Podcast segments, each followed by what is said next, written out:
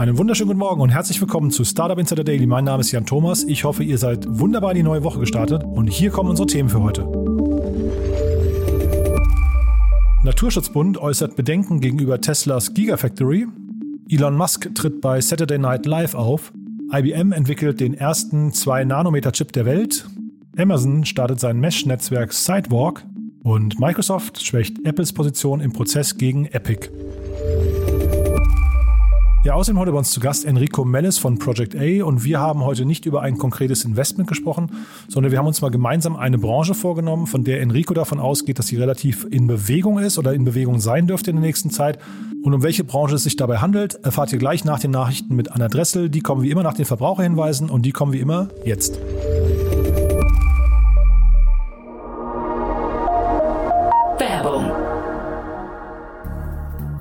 Diese Folge wird präsentiert von Lendis, deinem Partner beim digitalen Workplace Management in deinem Unternehmen. Bei Lendis mietet ihr die gesamte Technik und Büroausstattung, die ihr zum Arbeiten benötigt und könnt diese ganz einfach über die Lendis-Plattform digital verwalten. Ganz egal, ob für das Homeoffice, das Office oder beides. Der Lendis-Service funktioniert so, dass ihr zunächst in der Lendis-Plattform das Sortiment konfiguriert, das ihr euren MitarbeiterInnen anbieten wollt, zum Beispiel Laptops, Smartphones und Büromöbel. Eure MitarbeiterInnen können können sich dann einfach bei Lendis einloggen und das bestellen, was sie haben möchten. Lendis übernimmt dann die Lieferung und Montage bis ins Wohnzimmer eurer MitarbeiterInnen. Wenn ihr neues Equipment braucht, euch vergrößern oder alte Geräte austauschen wollt, dann ist Lendis definitiv der richtige Partner für euch und wird beispielsweise schon von Infarm oder Personio als skalierbare und flexible Lösung genutzt. Schaut euch Lendis doch einfach selbst einmal an unter www.lendis.io slash startup-insider. Mit dem Gutscheincode Startup-Insider bekommt ihr dort die ersten zwei Monatsmieten geschenkt. Den Link zur Seite findet ihr natürlich wie immer auch in den Show Notes.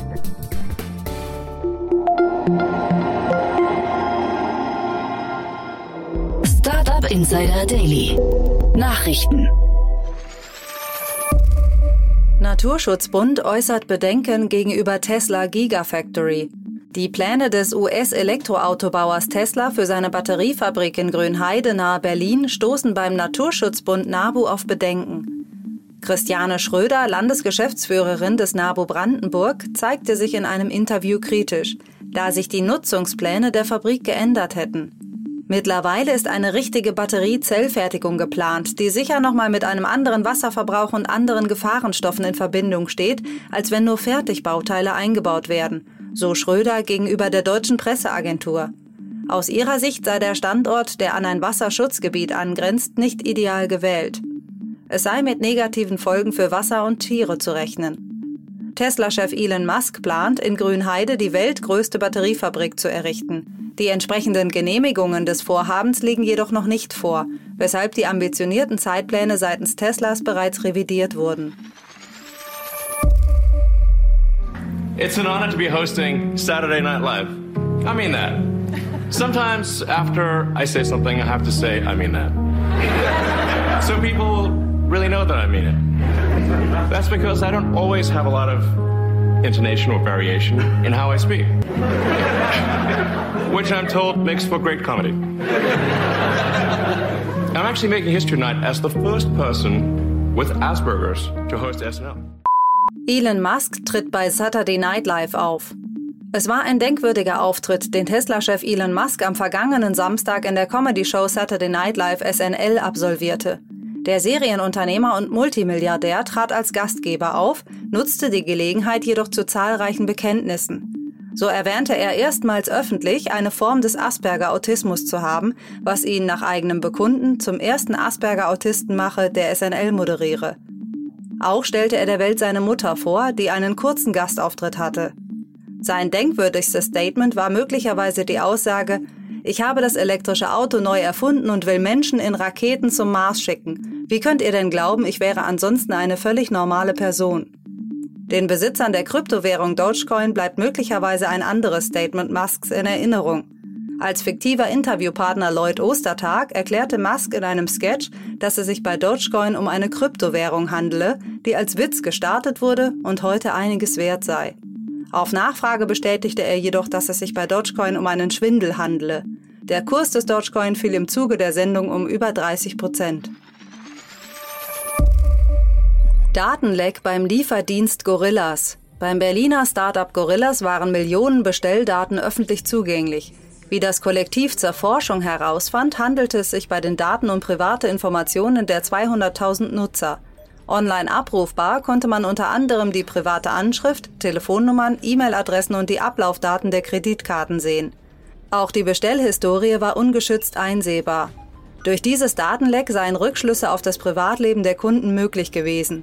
Die Sicherheitslücke wurde laut Gorillas inzwischen geschlossen. Zusätzlich habe man die betroffenen Kunden informiert. Der Lebensmittellieferdienst versicherte, dass kein Datenmissbrauch festgestellt werden konnte. Um Vorfälle dieser Art künftig auszuschließen, habe man zusätzliche Sicherheitsmaßnahmen ergriffen. Where speedy complex calculations are the goal, IBM's 2 nanometer design is projected to achieve 45% higher performance than today's 7 nanometer chips. Or, if energy efficiency is the priority, they are projected to use 75% less energy than 7 nanometer chips. IBM entwickelt ersten 2-Nanometer-Chip der Welt. 45% mehr Leistung und 75% weniger Energieverbrauch. Das soll die neue Chip-Generation 2NM von IBM bieten, die mit 50 Milliarden Transistoren pro Chip fast doppelt so viele Transistoren pro Quadratmillimeter biete als bei herkömmlichen 5-Nanometer-Chips für iPhones.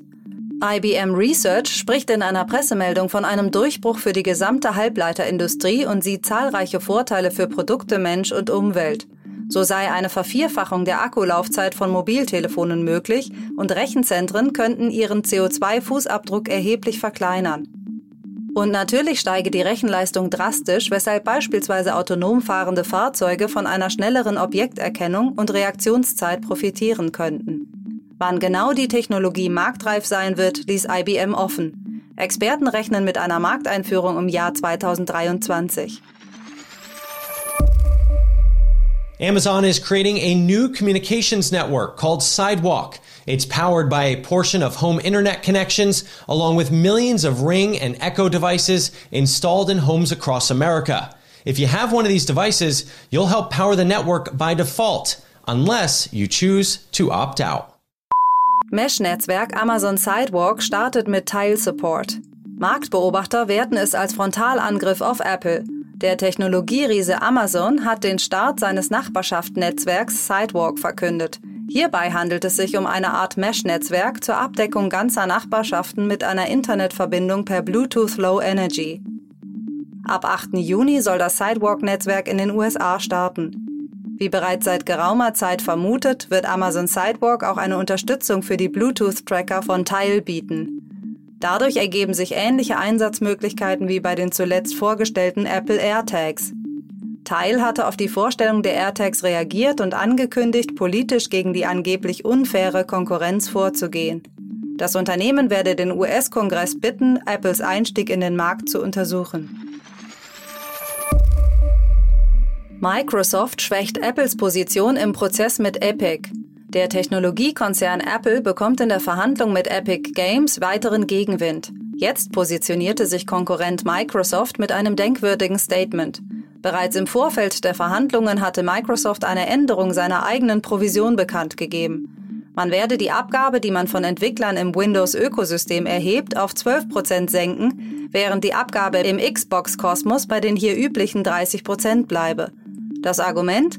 Ein Windows-PC ist ein universelles Arbeitsgerät, das vielen Zwecken diene, während eine Spielekonsole ein hochspezialisiertes Gadget sei, dessen Hard- und Software vor allem auf den Zweck der Heimunterhaltung abziele.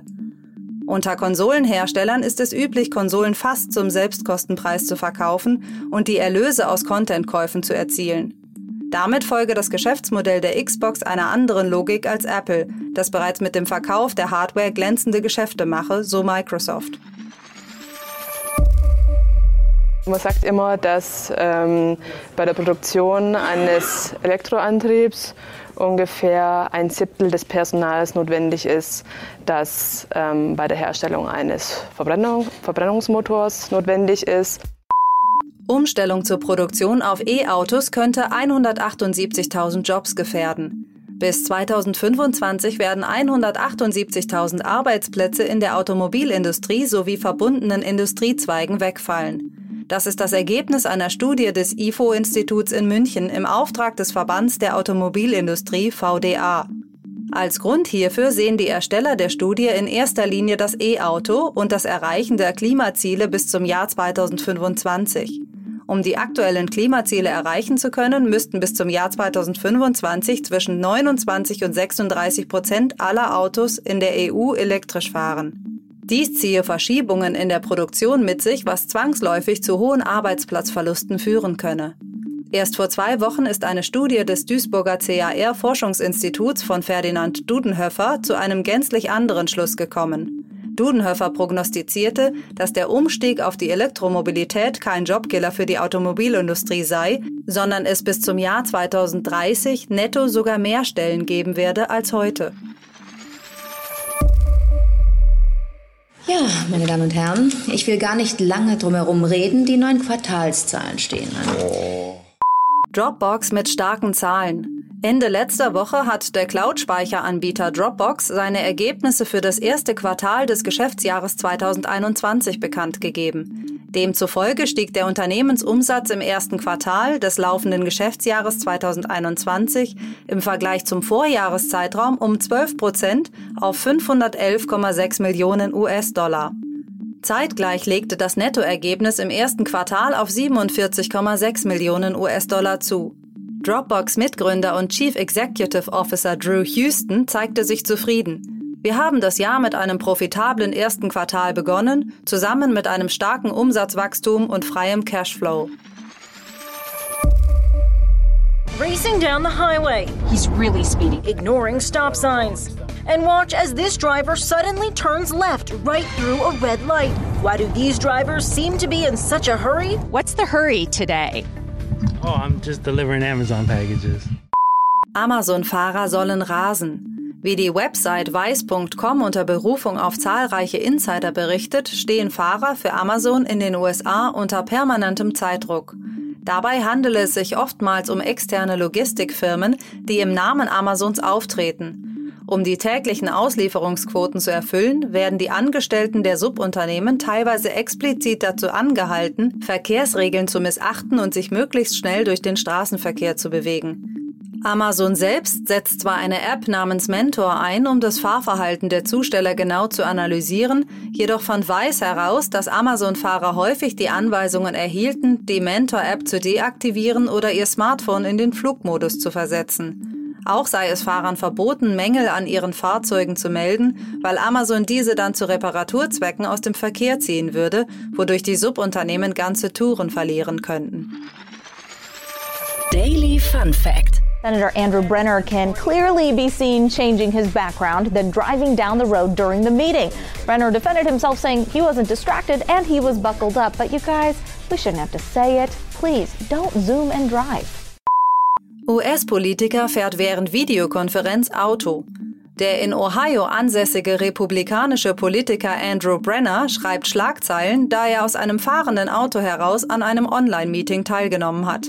Als Videohintergrund wählte er unterdessen sein Arbeitszimmer.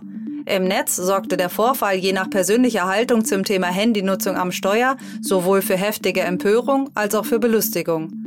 Nutzer fragten sich, ob Brenner wirklich dachte, dass seine Fahrt unbemerkt bliebe, während man zeitgleich erkennen konnte, dass er angestallt war. In Ohio wird derzeit über ein Gesetzesvorhaben rund ums Distracted Driving gestritten, das es Autofahrern verbietet, Apps zu benutzen, live zu streamen und Fotos zu machen. Und das waren die Startup Insider Daily Nachrichten zum Wochenanfang, Montag, dem 10. Mai und damit zurück zu Jan Thomas. Startup Insider Daily, Investments und Exits. Heute mit Enrico Mellis von Project A. Präsentiert von Beiten Burkhardt, euren Partnern von der ersten Beteiligungsrunde bis zum erfolgreichen Exit. Also, es ist Montag und Montag ist Zeit für Enrico Mellis von Project A. Ist toll, dass du wieder da bist. Hallo Enrico. Hi Jan, freut mich. Ja, freut mich auch total. Wir haben es beim letzten Mal leider ein bisschen verpasst. Da kam unser Gespräch quasi und direkt danach kam die an, äh, das Announcement mit Krü, äh, Double Unicorn. Äh, wir wollen heute nicht mehr in die Tiefe gehen, aber trotzdem nochmal herzlichen Glückwunsch. Ja, vielen Dank. Wir freuen uns natürlich auch sehr mit dem Team. Die haben äh, Beachtliches geschafft. Und ich glaube, die äh, bringen sozusagen den Digital Health Markt in Europa auch sehr weiter. Ja, und ich finde ja Double Unicorn, da gehen jetzt so neue Termini los, wo man halt, wo sich wahrscheinlich die normalen Unicorns schon wieder äh, schlecht fühlen müssen. Ne? Also äh, Duplicorn, Dekacorn, ja, alles schon gehört. es ist Wahnsinn, wirklich. Also es ist sehr viel Geld im Markt. Und äh, das ist auch ein bisschen vielleicht der Aufhänger. Ähm, äh, wir wollen heute weniger über Investment sprechen, sondern ich habe mit dem Daniel Wild gestern äh, mal so ein bisschen über ja, Branchen gesprochen, die anfällig oder quasi die angezählt sind, wo irgendwie klar ist, dass demnächst viel passieren könnte. Und das hatte ich dir rübergeschickt, das hast du auch gehört und äh, da hast du gesagt, äh, da fällt dir auch was zu ein, worüber wir sprechen können. Und äh, lass uns mal vielleicht heute eben über einen Markt sprechen. Genau, können wir sehr gerne machen. Ähm, der Aufhänger war bei mir so ein bisschen, was der Daniel sagt, ist ja, ist ja sehr, sehr richtig. Ähm, Versicherungen sind schon lange eigentlich reif für Disruption. Und äh, ich glaube, da gab's die ersten Player, die da kamen, waren Otto Nova und so weiter, die natürlich da ähm, äh, sehr gut aufgeräumt haben auf dem, auf dem, ähm, auf dem Konsumentenmarkt. Aber mehr und mehr äh, verändert sich die Welt natürlich und was wir jetzt sehen oder was sozusagen die ähm, eine der großen Veränderungen ist, ist eben die, die Gig Economy bzw. Plattformarbeitskräfte und dass die eben auch aktuell von Versicherungen nicht so richtig bedient werden. Ne? Und ähm, dem, in, dementsprechend in dem Zusammenhang, dass Gorillas wahnsinnig große Runden raisen und äh, Volt und so weiter alles äh, mittlerweile schon in großen Städten in Europa Standard-Services äh, sind, entstehen dann natürlich riesige Gruppen von, äh, von Menschen, die halt eben sozusagen freiberuflich für diese Plattformen arbeiten. Uber genauso, sind, äh, die Fahrer sind ja auch freiberuflich, Foodora und Deliveroo ähm, haben das damals in, in die Food Delivery, äh, mit der Food Delivery nach Europa gebracht. Ähm, also Versicherung und Schutz für Plattformarbeitskräfte ist ein zentrales Gesprächsthema geworden. Und ähm, der, der, der, der Markt hat da eben eine extreme Entwicklung genommen und ist auch kein Nischenmarkt mehr. Und deswegen schauen gerade sehr, sehr viele Investoren auf das Thema. Genau, also vielleicht nochmal zur Einordnung. Ich habe mir auch gerade im Vorfeld mal Fiverr, den Börsenkurs nochmal angeguckt. Der hat sich im letzten Jahr ungefähr bis zu versiebenfacht. Ne? Also man sieht da im Prinzip, dass in diesem ganzen Freelancer- und Freiberuflermarkt extrem viel Potenzial gerade zumindest vermutet wird. Mhm, genau, ich meine, TaskRabbit und so weiter, man kann das ja, äh, man kann jetzt wirklich ewig noch weiter irgendwie Beispiele dafür finden, aber grundsätzlich kann man, glaube ich, sagen, der, der, der Finanzierungswahn äh, um Gorillas und äh, so weiter, was man alles gerade sieht in Europa, der äh, hat eben dazu geführt, dass ähm, äh, zumindest der, der ist ein weiteres Indiz dafür, dass die Zukunft der Arbeit wahrscheinlich die der Gig Economy äh, Worker sein wird, ne? zumindest in, in vielen Arbeitsfeldern. Und wir beobachten den, den äh, Trend mit äh, oder zu, zu, zumindest den Trend zur zunehmenden Arbeitnehmerflexibilität. Ne? Immer mehr Menschen wollen flexiblere Arbeitsbedingungen, die, ähm, die, die Motivation ist da, der eigene Chef zu sein oder unter flexiblen Bedingungen zu arbeiten. Gerade früher, ich war ja mal bei Fedora, da waren das oft äh, Studenten, die das sozusagen nebenberuflich gemacht haben, um sich was dazu zu verdienen. Dabei halt eben auf dem Fahrrad waren, das hat denen ähm, im Sommer natürlich mehr Spaß gemacht als im Winter, aber ähm, war jetzt natürlich auch Arbeit, einfach Arbeit in der frischen Luft, das fanden viele damals gut. Aber grundsätzlich geht es, glaube ich, einfach um ähm, flexiblere Bedingungen zu arbeiten. Ne? Man kann das jetzt noch weiter fassen, jetzt nicht nur auf äh, Delivery, sondern eben Digitalnomaden ist ja jetzt auch so ein Begriff, der schon völlig normalisiert wurde, vor allem jetzt durch die Work, Work from Home Debatte um Corona herum. Ähm, dazu zunehmende Popularität von On, äh, On-Demand-Diensten, also Uber, Gorillas, äh, selbst Amazon Prime, ne, verändert sozusagen Verbrauchergewohnheiten und ähm, schafft eben, nach, schafft eben da mehr Nachfrage. Und die Kernthese, die wir als Investor da haben, ist, dass, ähm, dass, dass, die, dass es Player geben muss in, im Versicherungsmarkt, die eben vers maßgeschneiderte Versicherungsprodukte für Freiberufler anbieten. Das heißt, anpassbar und flexibel, also um unterschiedliche Arbeitsbedingungen zu reflektieren, das heißt nutzungsbasiert da eben eine der Hauptmotivationen für Freiberufler die flexiblen Arbeitszeiten sind, heißt es eben nicht, dass du montags äh, um neun anfängst und freitags um, äh, um, um fünf aufhörst, sondern das, das kann relativ flexibel aussehen und da sind halt schon die meisten Versicherungsprodukte eigentlich mal außen vor. Ähm, und vor allem, und ich glaube, das ist etwas Wichtiges, da wollen wir heute noch drüber sprechen, weil das für den Go-to-Market sehr, sehr spannend ist, dieser, dieser Startups, die sich dem annehmen, ist eben Portabilität. Also sprich, jemand, der heutzutage bei Volt arbeitet, es kann gut sein, dass diese Personen auch bei Gorillas arbeiten. Ne? Also sprich, dass du Delivery-Fahrer hast, die verschiedene Plattformen äh, befahren, dass äh, Uber-Fahrer fahren oft, also da gab es ja eine riesen Debatte, dass Uber irgendwie äh, verhindern wollte, dass deren Fahrer auch für Lyft fahren. ShareNow äh, hat sicher ähnliche Themen. Und diese Portabilität sorgt halt eben dafür, dass diese Freiberufler eben sozusagen auch wenn sie äh, wenn sie zwischen den äh, Plattformen hin und her wechseln eben nicht nur an den einen Arbeitgeber gebunden versichern sind, äh, versichert sind, sondern diese Versicherung eben für sie als Person gilt, die diesen spezifischen Job eben ausführt. Was ich mich da frage, ich bei wenn ich es richtig weiß, Enrico, bei Investoren ist ja häufig so ein Filter eigentlich gesetzt, wo man sich fragt, ob ein äh, bestimmtes Business, was hier gerade äh, propagiert wird, ob das eigentlich nur ein Feature ist von einem großen, ne? also jetzt von Amazon, Facebook oder wie auch immer.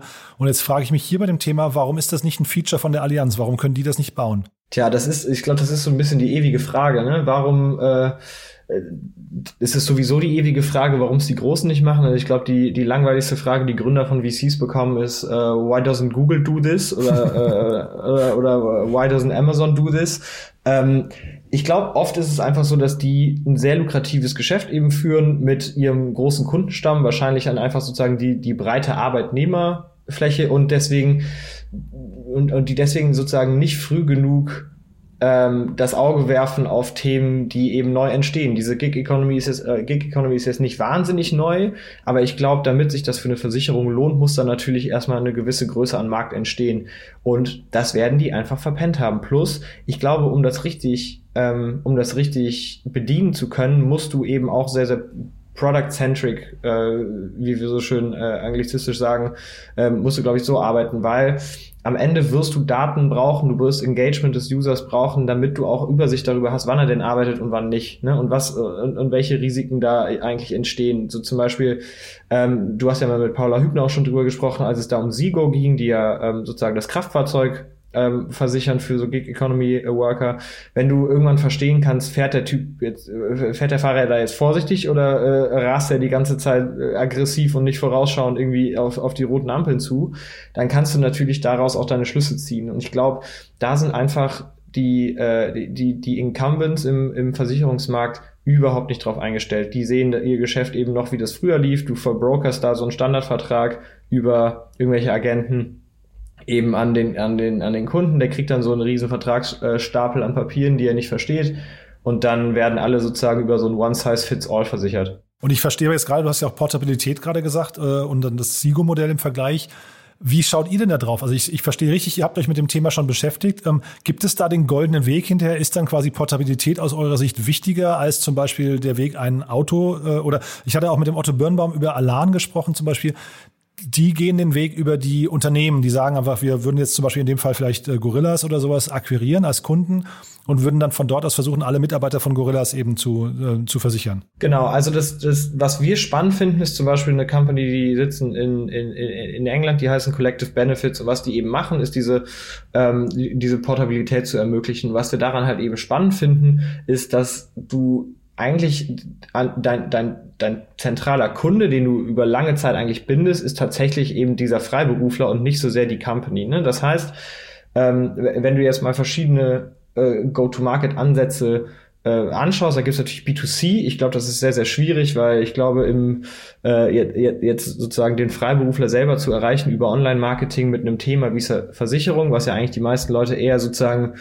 ähm, wegignorieren, ich zumindest, dann ähm, dann hast du einen sehr schweren Weg. Deswegen ist natürlich spannend, über einen B2B-Ansatz zu gehen.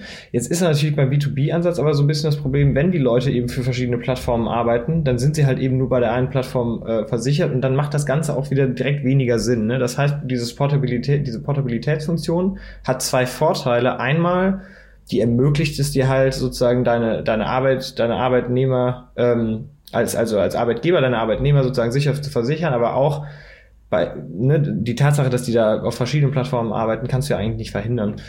Dass die dann sozusagen auch auf anderen Plattformen versichert sind und dementsprechend auch sozusagen deine Retention ähm, höher bleibt, beziehungsweise dein Churn niedriger. Also sprich, wenn deine Mitarbeiter sich trotzdem gut versichert fühlen und du denen da nicht im Wege stehst, werden die auch sozusagen dir gegenüber äh, besser gesinnt sein und nicht eben nach einem Monat Arbeit wieder wegschauen, sondern vielleicht auch länger dabei bleiben. Der andere Vorteil ist, wenn du jetzt das, das ganze Spiel etwas größer denkst, diese Freiberufler werden ja wahrscheinlich eine längere Zeit in ihrem Leben freiberuflich sein. Und ob das jetzt auf dem Fahrrad ist für Gorillas oder in einem anderen Umfeld, ist natürlich erstmal, ist vielleicht jetzt erstmal egal, wenn du dich als Versicherungsanbieter für an, an diese, an diese Kunden, an praktisch an die Freiberufler binden kannst, rutschst du sozusagen in über, über diesen B2B-Ansatz eigentlich auf, auf Long-Term sozusagen in, in B2C-Ansatz rein. Ist mega spannend, ja. Ich habe mich gerade gefragt, wo du das erzählt hast. Wir leben jetzt in einer Zeit, wo quasi diese ganzen Gig-Economy-Worker eigentlich super relevant werden für diese ganzen Unternehmen, die gerade super schnell wachsen. Ne? Also Gorillas und Flink und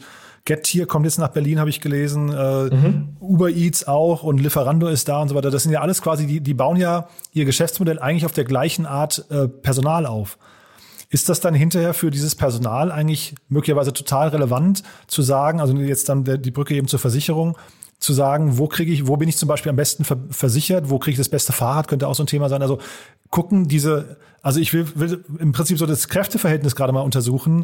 Wie sehr muss ein Gorillas zum Beispiel darauf achten, dass seine Mitarbeiter maximal happy sind?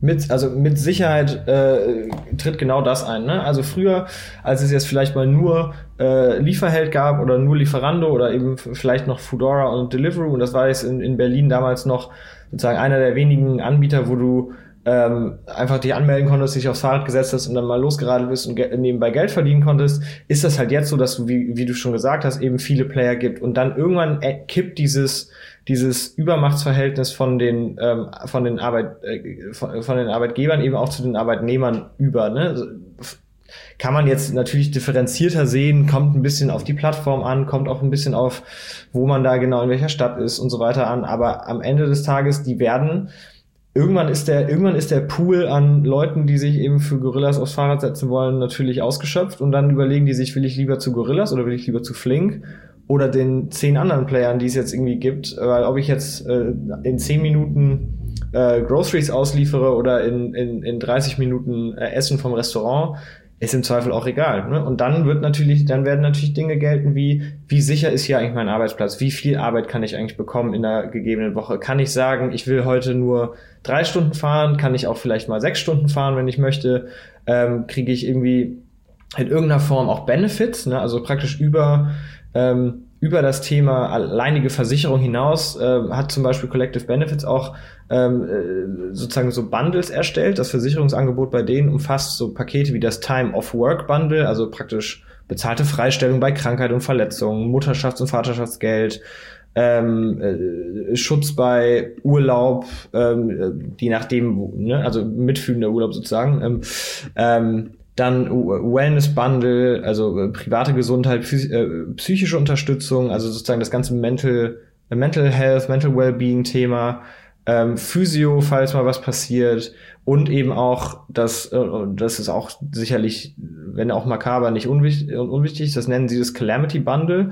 Was passiert in in einem Fall eines Unfalltodes? Was passiert im Fall einer schweren Verletzung? Was passiert wenn ich mich, äh, wenn ich, wenn, wenn ich als Fahrradfahrer von einem Bus mitgenommen werde. Und das ist ja jetzt durchaus mal, ne, mit dem Fahrradfahren per se ist immer gefährlich, aber wenn du das eben den ganzen Tag machst und auf Zeit auch noch, ne, mit, äh, mit, mit am Ende des Tages auch Druck im Nacken, dann ist das auch ein gefährlicher Job. Und diese Themen, auf Versicherungsseite bieten natürlich extreme Vorteile für, oder zumindest Sicherheit. Und wenn du das anbieten kannst, vielleicht jetzt noch ein besseres Fahrrad. Ich meine, Gorillas, Gorillas Fahrer fahren ja jetzt mittlerweile mit ziemlich, äh, ziemlich fortschrittlichen E-Bikes auch hier äh, viel durch die Gegend.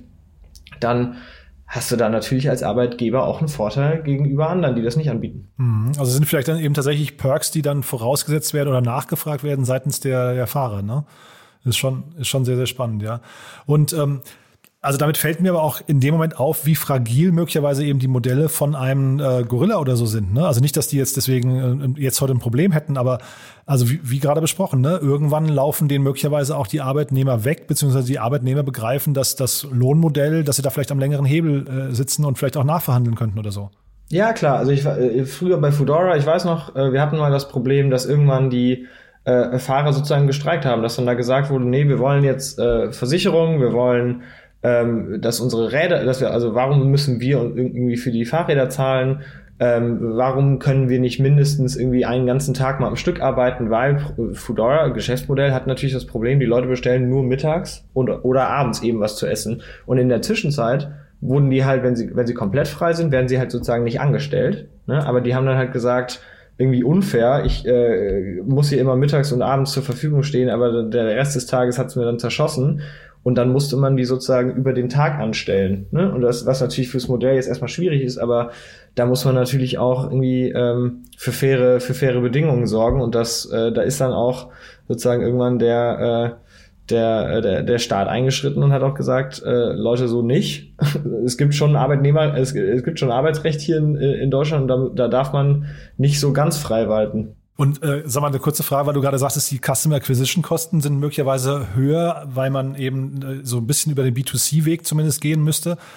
Wie berechnet man in so, in so einem Modell eigentlich die Customer Acquisition, also den, den Lifetime Value eines, eines Kunden? Ja, das ist eine gute Frage. Ist vielleicht auch ähm, mehr Kunst als Wissenschaft. Gerade wenn die, wenn die Companies noch sehr jung sind, muss man dann natürlich irgendwie Annahmen treffen am Ende äh, gehst du beim Lifetime Value halt davon aus, okay, was, was ist hier das GWP, also das Gross, äh, Gross, die Gross Written Premium, wie man im Versicherungsmarkt halt sagt, und wie viel kann ich sozusagen für den, für den, äh, für den durchschnittlichen Arbeitnehmer da irgendwie äh, im Monat oder im Jahr berechnen? Und wie lange, glaube ich, wird der da bleiben. Jetzt sind diese, die meisten dieser Companies vielleicht mal ein Jahr alt, aber wenn du davon, da kannst du verschiedene Annahmen treffen und dann eine, sozusagen eine Sensitivitätsanalyse äh, treffen und dann sagen, okay, unter welchen Annahmen oder wie, wie solide sind die Unit Economics, die wir ähm, die wir hier annehmen, ne? gemessen an den Customer Acquisition Costs, die du halt eben hast, wenn du diesen B2B Sales Ansatz hast, mit dem du zuerst am Unternehmen gehst, die versichern dann ihre Mitarbeiter, aber das bindet, gebunden bist du dann sozusagen an den einzelnen Fahrer. Und äh, vielleicht dann damit verbunden nochmal die Frage, was würdest du denn denken, wie lange ist so ein Fahrer dann versichert oder ein Freelancer generell? Also was ist denn so die Lebensdauer einer solchen Versicherungspolice? Puh, da, also, da stellst du mir eine Frage. Also ist natürlich viel Glaskugel jetzt, ne? Aber ich meine, wenn du sagst, ja. ihr beschäftigt euch mit dem Markt, dann ist ja wahrscheinlich, äh, weißt du ja, ob es eher vielleicht zwei oder hast du die Vermutung eher zwei Jahre oder eher 20, ne? Genau, also ich glaube, das ist, äh, das ist auch ein bisschen abhängig vom Modell. Ich würde mir, also meine Annahme wäre, dass die ähm, Lifetime eines ähm, Uber-Fahrers zum Beispiel deutlich länger ist, weil der ist ja sozusagen auch an, an das Auto gebunden. Das ist ein Job, der ist jetzt nicht körperlich so an, anspruchsvoll wie die, wie die Fahrradfahrerei ähm, und ist ja praktisch ein Ersatz für einen Langzeitjob, den, den der Taxifahrer äh, eben auch ist. Und ähm, da könnte ich mir also vorstellen, dass das dann am Ende äh, vier, fünf, sechs, vielleicht auch zehn Jahre sind, wenn man mal in Zukunft schaut. Bei Fahrradfahrern könnte ich mir halt, ich, wie gesagt, eben vorstellen, Du hast eben viele Leute, die machen das vielleicht, wenn sie zwischen Jobs stehen, die machen das vielleicht im Studium nebenbei. Ein, zwei Jahre ja, würde ich genau. da mal annehmen, genau. Also ich frage deswegen, weil man muss ja wahrscheinlich dann irgendwie aufpassen, dass die Customer Acquisition Kosten nicht auch den, den Lifetime Value übersteigen, ne? Richtig, das, das, das ist ja sozusagen das, was, das, was wir als äh, VC immer hoffen, dass, dass das sich am Ende so ausgeht. Ähm, was ich jetzt hier, gerade wenn du den, wenn du den B2B-Ansatz verfolgst, eben sehen würde, ne? Weil, sagen wir so, je leichter dein Sale an das, an das Unternehmen ist, weil sprich das Problem, was du löst, ist akut. Ne? Wir müssen unsere Gig Economy Worker versichern, weil sonst kriegen wir, äh, sonst kriegen wir auf die Finger von äh, vom Regulator sozusagen. Dann je kürzer ist sozusagen dein Sales-Aufwand, da jetzt immer wieder mit äh, Sales-Personal anzutanzen und denen das, äh, um denen das zu pitchen. Sprich Sales Cycle wird kürzer, sprich Kosten pro Kunde sinken und dann musst du natürlich hoffen, dass du dann auch auf die großen Kunden, sprich viele Fahrer, direkt ausgerollt wirst. Ne? Also da ist wahrscheinlich noch ähm, sowas wie Just Eat oder Volt im Zweifel kumuliert noch größer als äh, Gorillas, auch wenn die jetzt auch sehr schnell wachsen. Nee, das ist, das ist total richtig. Also ich wollte dir noch eine Frage stellen und zwar ähm, dieses ganze Thema, weil du gerade schon Regulatorik angesprochen hast. Ähm, eure Brille auf diesen Markt als Investor, wie ist das denn eigentlich, wenn äh, solche Modelle bei Uber gab es jetzt ganz viel Diskussion, Deliveroo hat es den Börsengang sogar verhagelt, diese, diese Debatte, ob das eben Angestellte sein sollen oder nicht, ja. Wie ist das denn generell bei euch, wenn ein Startup bei euch aufschlägt, was in einem Markt unterwegs ist, der möglicherweise noch rechtliche Grauzonen oder Unsicherheiten hat? Genau, also natürlich sehr interessante Frage. Ich glaube, ein grundsätzliches ähm, Pattern, was wir sehen, ist, dass äh, ist, ist, dass sozusagen der, der Lawmaker erstmal langsamer ist, als, als dass sich Geschäftsmodelle entwickeln und eben Dynamiken verändern. Ne? Also das, äh, die Gig Economy entstand schneller, als da jemand äh, rechtlich drauf eingehen konnte. Ähm, Airbnb entstand schneller, als da rechtlich drauf eingegangen werden konnte. ähm, bei MacMakler oder Homeday oder Purple Bricks stehen diese Fragen natürlich auch im Raum, weil was genau ist jetzt ein Makler oder ist das Scheinselbstständigkeit und so weiter? Da ähm, muss man sich natürlich auch, und das macht die guten Startups aus, Genauso übrigens auch mit den Scootern, ne? Voy und äh, Tier und so weiter haben sich natürlich auch direkt auf dieses äh, Städtetendering einlassen müssen und da viel äh, Ressource reinstecken müssen, weil, das wollte ich gerade sagen, guter, ein, gut, ein guter Startup-Gründer bzw. ein gutes Team dort versteht halt einfach, dass man auf kurz oder lang einfach nach den Regeln spielen muss. Und dafür, ähm, und auch diese Regeln sind am Ende Menschen gemacht und da sitzen Leute, mit denen kann man eben diskutieren, was da möglich ist. Und wenn man da halt eben so von, von oben herabkommt und sagt, wir sind so ein tolles Startup, wir haben so viel Geld eingesammelt und äh, wir müssen das jetzt aber einfach machen, dann kommt man eben nicht weit. Aber wenn man eben an die Sache rangeht, wie äh, sozusagen in, in einem kooperativen Ansatz, sprich man sucht von vornherein das Gespräch, man äh, versucht da lange auch über, ähm, über, über Diskussionen eben ein Win-Win zu erzeugen, dann glaube ich, kann man diese, diese Themen überkommen. Und da, das sind natürlich sozusagen die Dynamiken, nach denen stochern wir äh, ganz gezielt als Investoren verstehen wir sozusagen erstmal die Problematik. Das ist der erste Punkt. Wir müssen natürlich äh, suchen, äh, wissen, wonach wir suchen. Aber dann können wir sozusagen bei, mit dem Gründerteam auch sozusagen einfassen, was die Probleme werden und wie man diese sozusagen mitigieren kann über die Zeit. Und wenn wir da von vornherein eher eine Antwort kriegen wie, ach Quatsch, Probleme gibt's gar nicht, das, das wird sich schon alles passen, dann, dann kriegen wir schwitzige Hände. Und wenn da aber jemand, wenn da ein Gründer sitzen wie damals Frederik von Voy, der halt sagt, nee, von Anfang an, wir wollen das mit den Städten machen, weil am Ende wir bauen auch eine Mobilitätslösung, die ist eben für die Leute in diesen Städten und nicht gegen, nicht, nicht gegen die. Ne? Ich will von vornherein Kooperativität erzeugen äh, oder Kooperation erzeugen. Ich will, von, ich will von vornherein das Gespräch suchen und eine Lösung finden, weil am Ende baue ich hier ein Produkt, was Mobilität verändern soll und nicht einfach nur sozusagen in die Stadt äh, reingeflanscht wird, sondern äh, das Ziel ist ja tatsächlich einfach sozusagen Verkehr zu minimieren darüber, dass man Mikromobilität anbietet. Und das sind natürlich, das sind Sachen, die, das ist, eine Ansicht äh, der Probleme, die finden wir als, äh, als Investor gut, weil äh, jedes Geschäftsmodell hat Probleme, überall gibt es Schwierigkeiten und, äh, und irgendwo schraubt man natürlich immer irgendwie an, an Regulatorik äh, vorbei. Und ich glaube, ähm, eine vernünftige Einstellung dem gegenüber ähm, beruhigt uns mehr als eine endgültige Antwort. Ne?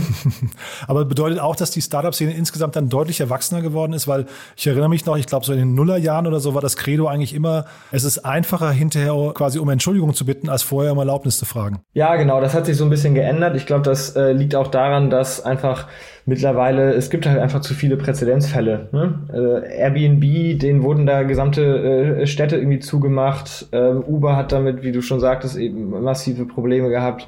Und äh, am Ende hat das sehr viel Geld und äh, äh das hat Geld gekostet, das waren die Investoren sich darauf, aber natürlich hat es auch einfach für Probleme gesorgt, ne? Also in der Gesellschaft. Also irgendwie das, die These, dass ähm, Immobilienpreise in Innenstädten extrem durch die Decke gegangen sind, weil eben die Leute nur noch Wohnungen über Airbnb vermieten, anstatt drin zu wohnen, ist natürlich auch irgendwo ein fairer Punkt. Total. Jetzt würde man sich nur wünschen, dass dann der, der äh, Gesetzgeber auch noch schneller ist hinterher und dann sind, glaube ich, alle happy, ne? Genau. Das, das ist tatsächlich etwas, da könnte man vielleicht in Europa noch dran arbeiten. Aber gut, ähm, was immer Corona bringt, vielleicht, äh, äh vielleicht ändert sich das ja. Genau. Enrico, du, jetzt war, war es doch länger. Wir hatten gesagt, es ist eigentlich nur ein kurzes Thema und jetzt haben wir doch uns ein bisschen verquatscht, aber es ist super spannend, finde ich. Äh, euer es macht doch immer Spaß. Finde ich auch. Mir, äh, das Kompliment gebe ich gern zurück und trotzdem vielen Dank für alles. Ein schönes Wochenende dir und bis in zwei Wochen, ja? Sehr gerne, ebenso. Tschüss. Dieser Beitrag wurde präsentiert von Beiten Burkhardt, den Venture Capital Experten. Maßgeschneiderte Beratung von der Gründung bis zum Exit.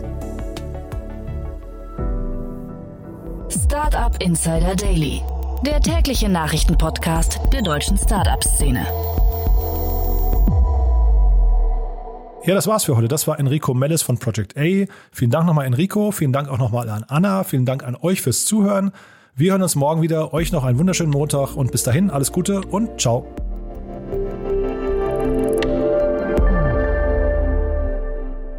Diese Folge wurde präsentiert von Lendis, deinem Partner beim digitalen Workplace Management. Mehr Informationen auf www.lendis.io/startup-insider.